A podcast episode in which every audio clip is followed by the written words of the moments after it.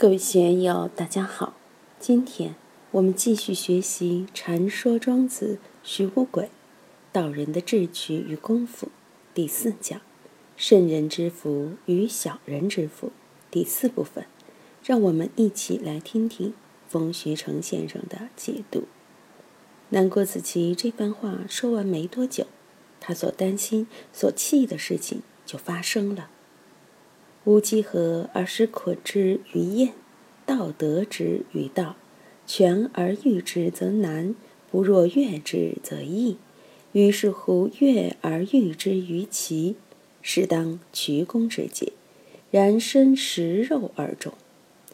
没过多久，楚国派捆到燕国去办点公事。所谓燕之北，楚之南。燕国在河北，楚国在南方。这个距离是非常远的。那个时候不是现代社会，现代社会的人口很密集。那时全中国只有一两千万人口，春秋的时候还不到一千万。这么稀少的人口，土匪却不少。他们把捆抢劫一空。尽管捆是公派出使的人员，还是被抓起来，准备卖去当奴隶。那个时候身体健壮的奴隶，大概。卖的价钱也高吧？坤身强力壮，还很憨厚，肯定能卖个好价钱。但土匪怕他好手好脚，会逃跑，全而欲之则难嘛。所以不若越之则易。越，古代有越刑，就是把两只脚砍掉；则易，把脚砍了，尽管卖的价格没那么高，但他就跑不掉了。于是把他的脚剁掉了，卖到齐国去当奴隶。是当渠公之阶。渠公有的注释说是屠户，有的说是管街道治安的富翁，把他买来替自己守街，天天都有肉吃。看来孔还是有后福，真的是然身食肉而终，与九方殷先生算得差不多。这个故事是个隐喻，实际上是在谈价值取向的问题。食肉的人。隐喻一位追求功名富贵的人，越族隐喻精神受到了残害。追求功名富贵的人很多都是精神残废。你要到官场里面去混，到富贵场合去混，肯定要阿谀奉承、坑蒙拐骗，用种种不健康的手段才能达到这个目的。落入这样的俗套，肯定精神受残。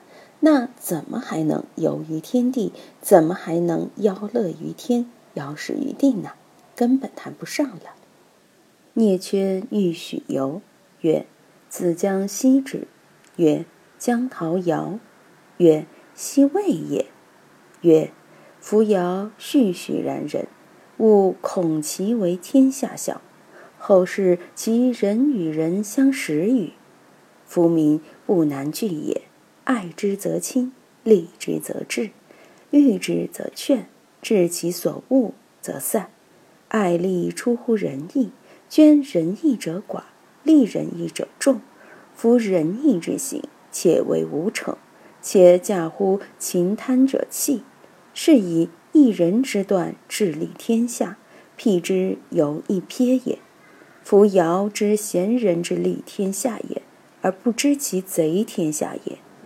夫为外乎贤者之之矣。这则公案也挺有趣的。聂缺遇许由，在庄子里面，披衣、王尼、聂缺、许由这四代神仙都出现了很多次。聂缺就是没有门牙的人，也是神仙一类的人物，在庄子笔下是很了不起的。聂缺见到了许由，就问：“喂，你要到哪里去呀？”许由说。我现在东躲西藏，在躲避尧帝。聂却问他为什么呢？尧帝曾经想让位给许由，让许由来掌管天下，但是许由不愿意，所以他要逃到尧帝找不到的地方。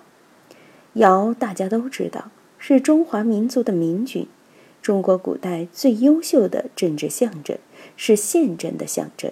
他搞禅让制，搞民主政治。而不搞专制，不搞家天下，他选贤任能，传位给舜，而不传子传孙。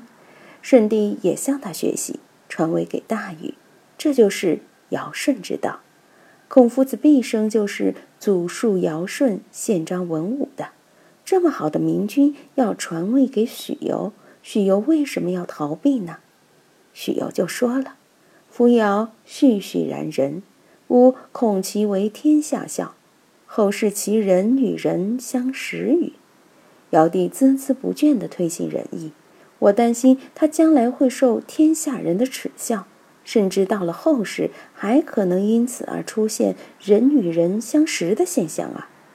正如鲁迅先生在《狂人日记》中所写的：“翻开历史，满本都写着两个字‘吃人’。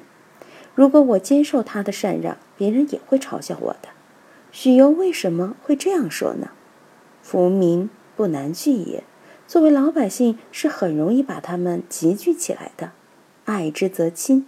如果关爱他们，他们就会来亲近你；利之则治，如果对他们有好处、有利益，他们肯定就到你这儿来了；欲之则劝，你赞叹他们、表扬他们，他们受到了鼓励，一定会加班加点，好好赶上一番，不负你的期望；治其所恶则散，如果他们不喜欢的地方，你一定要让他们去；他们不想干的事情，你偏要他们去做。他们就会散去，不会和你在一块儿的。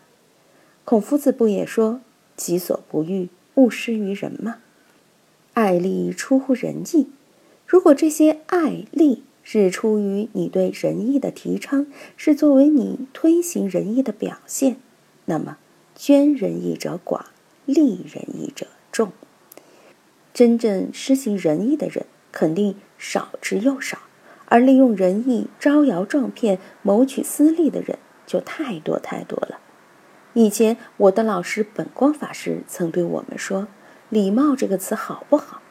如果因自己的道德修养对人彬彬有礼，那当然好；但是如果以礼为貌，还好不好呢？把礼作为一种脸谱戴在脸上，看起来文质彬彬，如谦谦君子。”但在谦谦君子这张脸谱背后，自己内心里到底是不是一样的呢？以礼为貌，很可能是为了骗人的。所以利仁义者众，想利用仁义来达到个人目的，这样的人太多了。我们看社会上经常出现超女热、养生热之类的，很多人都在捣鼓这些，就是想利用这些来达到自己的目的。有的人呢，耻于其口，自己的小算盘不敢公开说出来，怕别人嗤之以鼻，于是就包装一下，包装成大仁大义，这样就可以瞒天过海，畅通无阻了，对不对呀？夫仁义之行，唯且无成，所以推行仁义就会导致虚伪不诚实。我们天天讲文明建设，各种服务行业都提倡微笑服务。其实都是带一张脸谱而已。